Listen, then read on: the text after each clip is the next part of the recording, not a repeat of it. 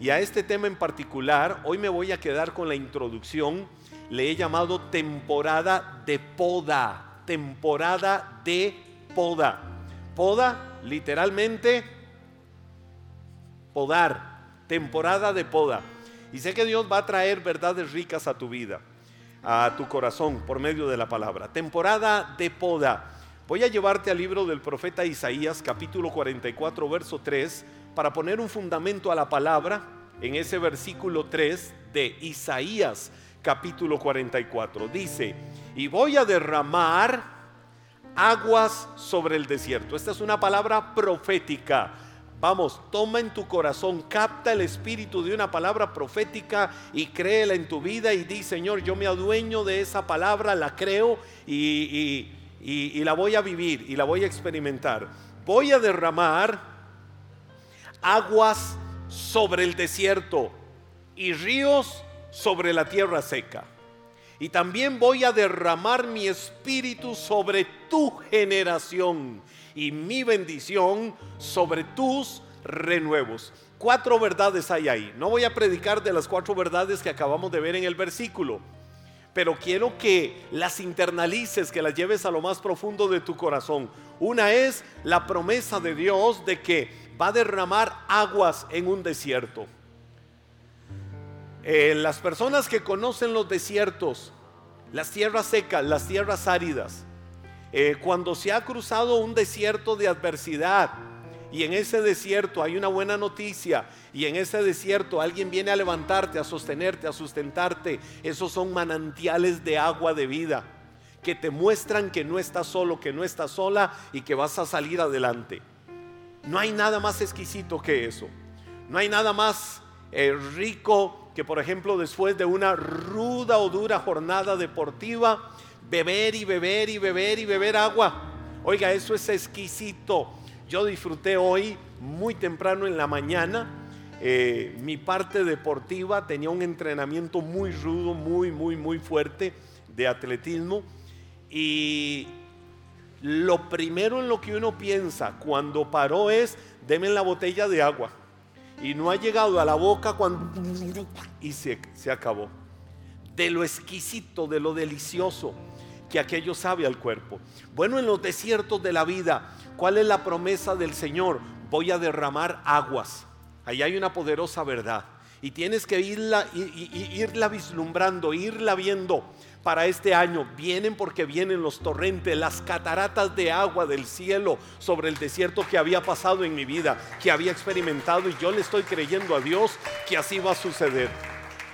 Que la tierra de mi vida era una tierra seca, se van a abrir ríos ahí ríos de agua viva, ríos de agua viva. El agua no está estancada, el agua va a fluir. Necesitamos que fluya el agua de la bendición de Dios sobre tu vida. No permitas que el agua se estanque, no permitas que el agua se quede ahí porque se vuelve un agua mala, fea, maloliente. El agua tiene que fluir, el agua tiene que correr. ¿Cuál es la promesa? Ríos van a correr sobre la tierra seca y esto lo dice el Señor en su palabra.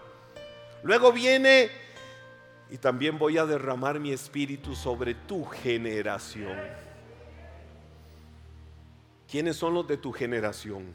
Tus hijos, tus nietos, tus bisnietos, toda tu familia. Vamos hoy mismo en el nombre de Jesús, di, wow, voy a ver este año sobre mi generación, sobre mi familia, sobre mis descendientes, un derramamiento del Espíritu Santo, un derramamiento de la gloria de Dios para traer bendición a su vida. Lo voy a ver y lo voy a creer. Y aquí voy al punto que me va a enfocar sobre la enseñanza que vamos a estar desarrollando durante estas semanas. Y mi bendición sobre tus renuevos. Mi bendición sobre tus renuevos. Ahora, eh, aplicado a un lenguaje sencillo, voy a derramar bendición sobre tus hijos. Eh, eso es lo que dice. Pero, pero quiero aplicar o llevar la palabra renuevo. Que si ustedes quisieran, mire, esta, eh, esta enseñanza se llama temporada de poda. Pero podemos llamarle temporada de renuevo.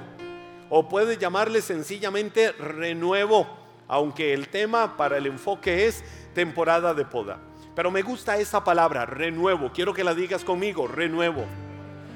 La palabra renuevo literalmente eh, lo que significa es vástago, vástago. Eso es lo que significa. Un renuevo eh, es un vástago y el, y el vástago es producido o, o, lo echa el árbol o la planta luego de haber sido cortado o podado. Las personas que aman la jardinería eh, saben que hay una técnica especial. Eh, por ejemplo, cuando eh, alguien tiene ahí una planta de estas de rosas y quiere verla muy, muy, muy, muy, muy, muy linda, este, pero la planta ha crecido, y ustedes ven que no tiene las rosas que quieren tener. ¿Qué será? Que se ha llenado mucho de hojas por todo lado y la planta se ha desordenado. Bueno, la naturaleza de aquella planta lo que dice es de que hay que podarla.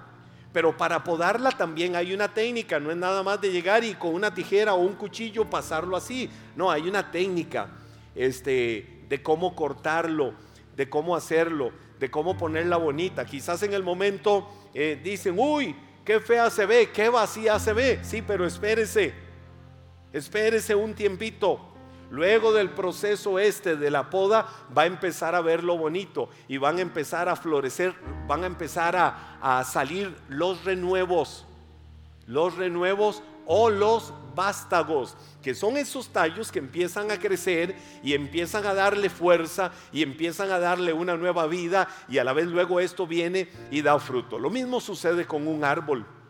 Y entonces esa parte es necesaria. Ahora, el vástago como tal, entonces es un tallo que nace del tronco del árbol. El tronco del árbol hace que nazca el vástago cuando se ha podado y es capaz de empezar a engendrar una vida independientemente del mismo tronco. Es decir, empieza a crecer, empieza a desarrollarse y empieza a darle algo bonito a aquel árbol o a aquella planta. Pero ¿qué fue lo primero que se hizo? Se podó. ¿Y por qué se podó? Con una motivación clara. Se podó con una motivación firme que eche renuevos o que eche vástagos, que a su vez traigan frutos. Entonces, para nosotros, los hijos de Dios, una temporada de poda, una temporada donde hay que hacer aquello, es una temporada para una nueva vida, para una nueva primavera espiritual para un nuevo tiempo de refrescamiento, para un cambio de temporada, para entrar a un nivel de crecimiento. Y hoy es una ocasión muy propicia para grandes decisiones en nuestra vida, para decir, quiero entrar a una nueva temporada de crecimiento, quiero entrar a una nueva temporada de cambios. Hoy decido entrar a la primavera de mi vida espiritual y la voy a disfrutar al máximo y sé que voy a ver fruto abundante, pero ¿qué es necesario para que eso suceda? ¿Qué es necesario para empezar a ver todo ese fruto y esos tallos saliendo? Ser podado, ser podada. ¿De qué tengo que ser podado? ¿De qué tengo que ser podada? Entonces, aquí surgen algunas preguntas. ¿Para qué nosotros podamos un árbol?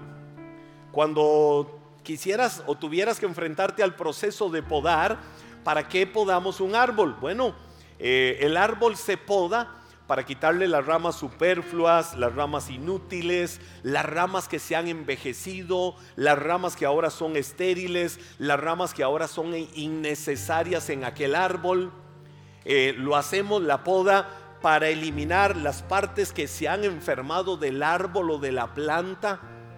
Hay matitas hermosas de jardín que muchas veces viene algún insecto y la enferma empieza a carcomerla o viene algún tipo de hongo o pequeña bacteria que empieza a extenderse y la enfermó y la dañó. Entonces es necesario podar, es necesario curar. Se va a ver fea, pero sabemos que el resultado al paso de un tiempo, de acuerdo a la naturaleza de cada uno de los árboles o la planta, va a empezar a verse bonito. Entonces es para eliminar todo aquello que la ha enfermado y despojarla literalmente del follaje estéril. ¿Por qué? Porque queremos que crezca sana, queremos que crezca con vigor. Yo quiero decirte en esta hora, en esta mañana, vamos a empezar este año con grandes decisiones. Y una decisión es decirle al Espíritu de Dios, ¿qué tienes que podar en mi vida? ¿Cuáles son las cosas que tienes que podar en mi vida para ya hacer un alto? ¿Qué cosas me han enfermado? ¿Qué cosas han enfermado mi crecimiento espiritual? ¿Qué cosas han enfermado mi relación contigo? ¿Qué cosas han enfermado aún mi servicio en el ministerio? ¿Qué cosas han enfermado mi relación con Dios? Señor, yo necesito que empieces a operar ya ahora mismo, en este día, en este mismo momento, para que empieces a podar y podar y podar y podar, porque este año voy a reverdecer, porque este año donde había desierto, ahora van a haber torrentes de agua, donde había tierra seca y árida, ahora va a haber tierra fértil donde habían cosas negativas y cosas malas, ahora va a haber una manifestación de la bendición de Dios trayendo cosas buenas. Entonces necesitamos que Dios empiece a podar nuestras vidas. Job capítulo 14 versos del 7 al 9 da una descripción de lo que sucede en la naturaleza y él lo aplica a su propia vida. Dice, hasta un árbol tiene más esperanza. Si lo cortan, volverá a brotar y le saldrán nuevas ramas, aunque sus raíces hayan envejecido en la tierra y su tocón esté podrido, al sentir el agua, mire qué lindo lo que dijo Job, al sentir el agua renacerá y echará nuevos brotes como un árbol recién plantado. Es decir, así como con los ciclos de la naturaleza, que sucede así como Job lo describe con los ciclos de la naturaleza. Aprende a reconocer los tiempos en los que algunas ramas del árbol de tu vida deben de ser podadas, preparándote para dar nuevos brotes que crezcan y traigan fruto abundante. Como sucede de manera natural en el ciclo de la naturaleza, prepárate, prepárate, porque si hay algo que yo creo hermoso, no es feo, hermoso, que Dios quiere hacer, es podar algunas ramas del árbol de tu vida. Ya mismo puedes decirle al Espíritu de Dios, puedes decirle al Señor, Dios, ¿cuáles son esas ramas? Hoy salgo de este lugar podando las ramas del árbol de mi vida que se han enfermado, las ramas del árbol de mi vida que no me han dejado durante mucho tiempo ir a otro nivel y avanzar a lo que quieres y donde quieres que yo vaya.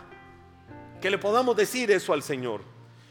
Ah, yo creo que todos y en particular puedes decir que has estado rodeado de incontables bendiciones de Dios. Ah, yo le, voy a decir algo, si hay una persona optimista en esta vida soy yo. ¿Y por qué optimista? Lo veo en algo, la peor debilidad, la peor debilidad que yo tengo en mi vida, con la que más tengo que lidiar y tengo que luchar en mi vida, es con el lenguaje quejoso no porque me quejo. No, no, no, más bien es escuchar lenguaje quejoso. Esa es mi peor debilidad. Y cuando digo mi peor debilidad es porque amo tanto la vida, valoro tanto la vida, disfruto tanto la vida, veo tanto lo bueno que Dios me da. Mire que en cada detalle, en cada cosa, desde la naturaleza, desde caminar, desde todo lo que hagamos, desde ver detalles, desde ver la creación. Yo lo amo y lo disfruto al máximo. Y digo, Dios, wow, qué maravillosa es tu gloria. Cómo nosotros le quitamos verdades, por ejemplo, como al Salmo 19. Esto no sucede a ratos, esto sucede siempre. El Salmo 19 dice que los cielos nos cuentan la gloria de Dios, que el firmamento nos anuncia la obra de sus manos. Ayer iba con mi familia, eh, salimos eh, varios de mi familia extendida y nos fuimos a la zona norte de Cartago. ¿Y sabe qué iba haciendo yo aprovechando la muy baja velocidad? Tomando fotos. ¿A qué le tomaba fotos? A la cantidad impresionante que nunca había visto en mi vida a ese nivel, en esa zona de vehículos estacionados. a la orilla de la carretera hacia el volcán Irazú, de Tierra Blanca hacia arriba. Era increíble, cientos de cientos de carros de tal manera que avanzar era como una romería. Y veía a las familias sentadas, los manteles, los cafecitos, ah, los asados. Eh, la gente tomando fotografías, yo veía el cielo, veía hacia abajo eh, la ciudad, la naturaleza, las montañas. Yo decía, Señor, ¿por qué toda esta gente viene acá? Aunque muchos no lo coincidan así, es para disfrutar la espectacularidad de toda la obra de tu creación. ¿Por qué lo hacen? Porque se ponen en esos lugares para disfrutar la creación. los poquitos 16 kilómetros de la zona de cerca del volcán Irazú a la entrada a Taras, nos costó nada más tres horas en llegar. Y había que hacer paradas a veces hasta de 20 minutos ahí detenidos. Y ya era de noche. Pero sabe, ¿sabe qué hice yo? Me bajé del carro, me subí a una lomita y cuando veo la espectacular, espectacularidad de la noche, y mi hijo Josué decía, pero ¿qué es ese cielo? Vean qué lindo se ve. Donde la lumbrera mayor daba espacio a la lumbrera menor, lo que dijo el salmista, un día emite señal a otro día, una noche a otra noche le declara la sabiduría de Dios, la maravilla de la creación de Dios. Y me subí a una lomita y empecé igual a tomarle fotos al entorno. Y yo decía, wow, ya veíamos estrellas donde iban saliendo. Yo digo, Señor, es tan perfecta la obra de tu creación, es tan maravillosa. Y a seres inferiores a los ángeles. La Biblia dice, les has coronado de favor, les has coronado de honra, les has coronado de gloria. Pero muchas veces tenemos la tendencia, ay, qué frío, ay, qué calor, ay, qué desgracia, ay, qué tristeza, hay que pereza, hay que cuando nosotros somos los seres que Dios creó para disfrutar toda la maravillosa obra de su creación. Al final de cuentas, lo que te quería decir con todo el discurso es que estamos rodeados de incontables bendiciones. Si te levantaste hoy que sí te levantaste y fuiste al cajoncito, al closet, al ropero, a lo que sea, y encontraste ropita para mudarte, para ponerte, y no asumiste una actitud maldiciente, diciendo, qué desgracia, no tengo que ponerme hoy, cuando delante de tus ojos tienes la bendición de Dios, cuando pudiste ir a la mesa, y sentarte y decir, wow, tengo cafecito con un pedacito de pan, o tengo gallo pinto con huevito, con maduros, con etcétera, etcétera. Cuando salgas de aquí con un poquito de hambre para decir, tenemos la posibilidad de alimentarnos, de comer, ¿sabes qué? Tenemos incontables bendiciones. Qué desgraciados, más malagradecidos somos los seres humanos a veces con toda la incontable cantidad de bendiciones que Dios nos da.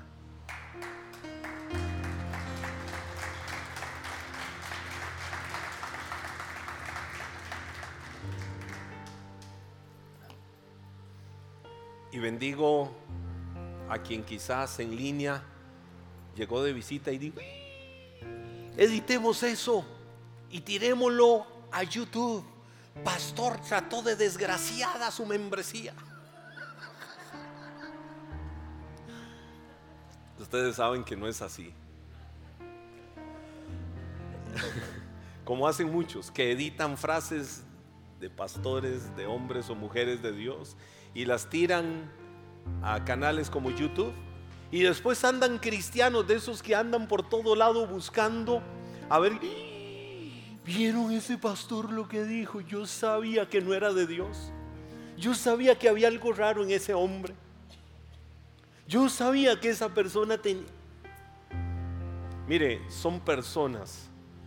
ayer le decía a mi familia, aprovechando esos momentos, cómo hay gente que despilfarra la oportunidad de la vida que Dios nos da para poder hablar a otros bendición, para poder hablar a otros del amor de Dios, para poder sembrar a Cristo en el corazón de tantas personas y andan metidos en redes como inquisidores de la fe, buscando qué dice y qué no dice aquel y qué no dice aquella, para poner un comentario ahí, condenando, señalando y juzgando. ¿Sabe qué? Esa gente no ha conocido.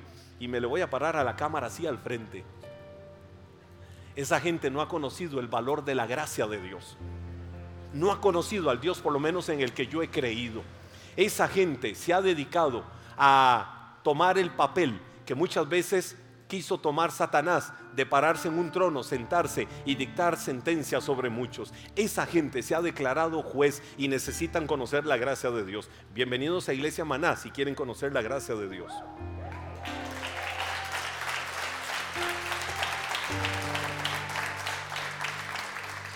Arranco enchaquetado el año 2022.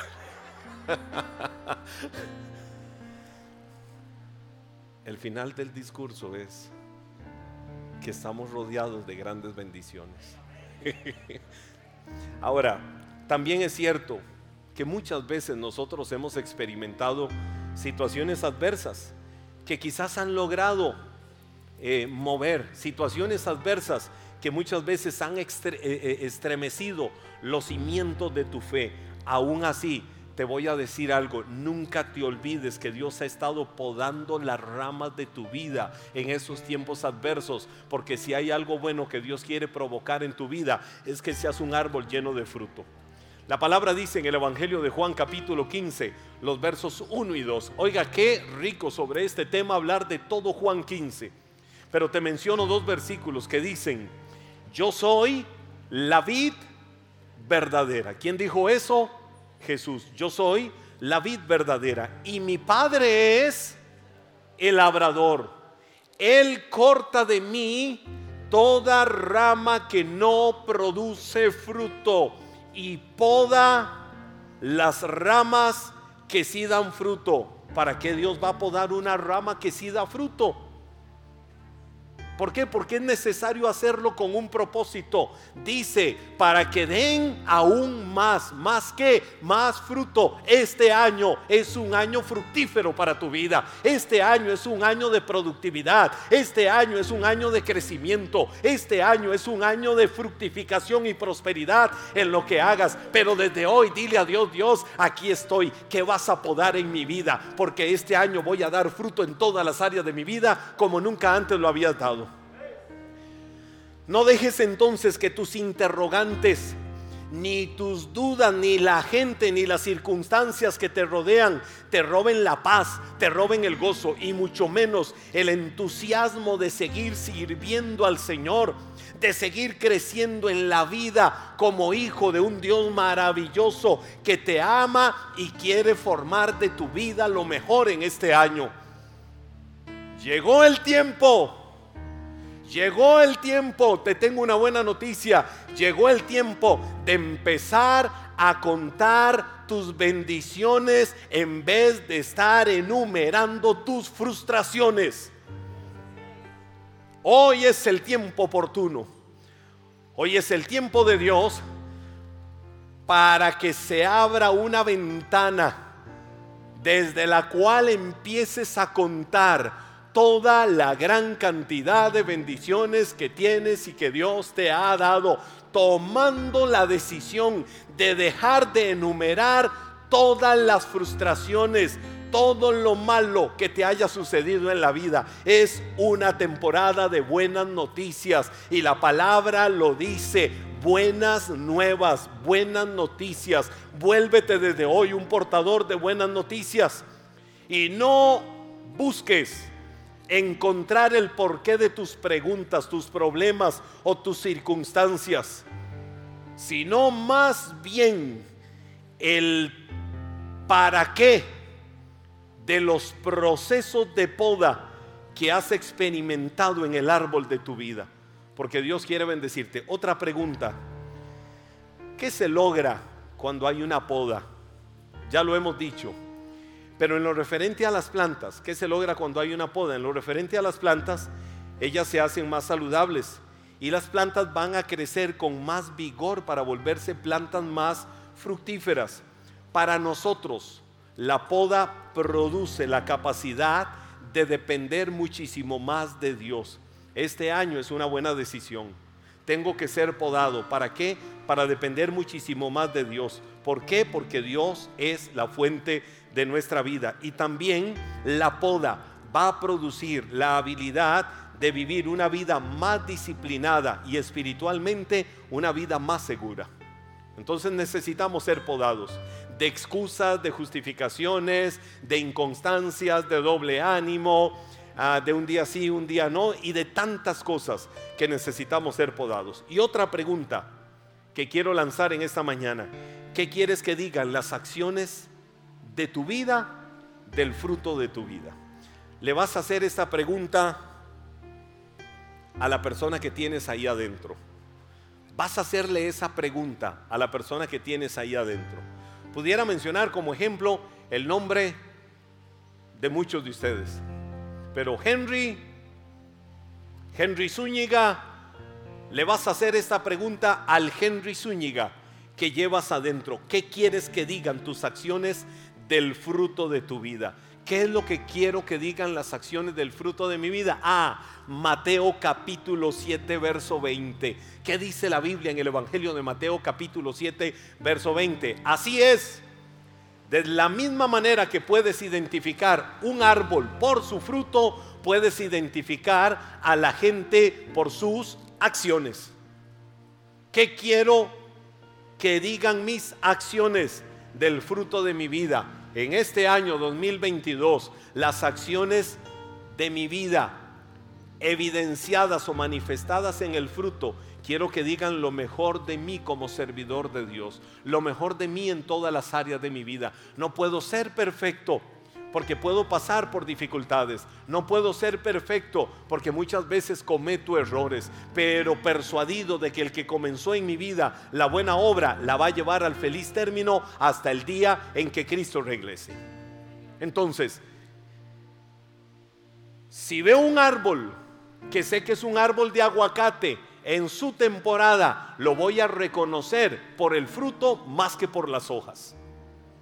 Si veo uno que es de mangos, lo voy a reconocer más que por el fruto, perdón, más que por las hojas, por el fruto.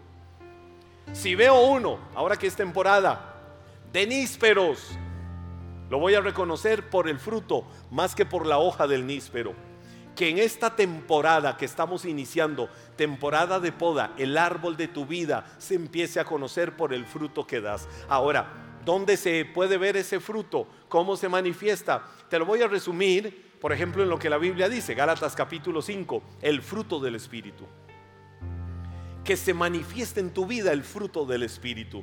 No sé cuántos ahí sentados pueden levantar su mano y decir, Dios, este año quiero que se manifieste el fruto del Espíritu en mi vida que se manifieste el fruto. ¿Cómo se manifiesta el fruto? ¿Cuál es el fruto del Espíritu? No son los frutos, es un solo fruto que tiene diferentes manifestaciones. ¿Cuáles son? Amor, gozo, paz, paciencia, benignidad, bondad, fe, mansedumbre y dominio propio. Nueve cosas menciona la Biblia que son las manifestaciones que se dan en nuestra vida del fruto del Espíritu. Amor, que se manifieste amor, gozo, paz, perseverancia, benignidad, bondad, fe, mansedumbre y templanza o dominio propio. Que este año marque un rumbo diferente a tu vida. Es el tiempo oportuno de tomar decisiones de calidad que te hagan avanzar con éxito en todas las áreas de tu vida. En este año, año de restitución. Y quiero mencionarte cinco áreas en las que deben de ser podado en el año 2022, la otra semana. Te voy a estar hablando la otra semana de cinco áreas en las que necesitamos ser podados en este año para ver el fruto de nuestra vida como nunca antes lo habíamos visto. A Él sea la gloria, a Él sea el honor. Y hoy y en este año cambia tu manera de pensar para que cambie tu manera de vivir. Levántale tus manos al Señor y dile, llegó el tiempo de mi poda, llegó el tiempo de mi preparación, llegó el tiempo hermoso para mi vida. y yo quiero invitarte.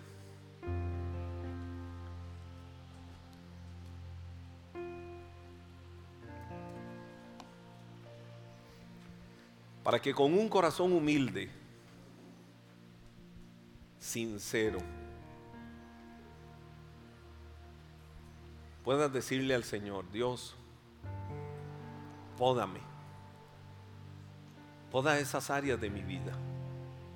Quiero que se vea Cristo en mí en este año. Quiero que se refleje Cristo en todo lo que yo haga.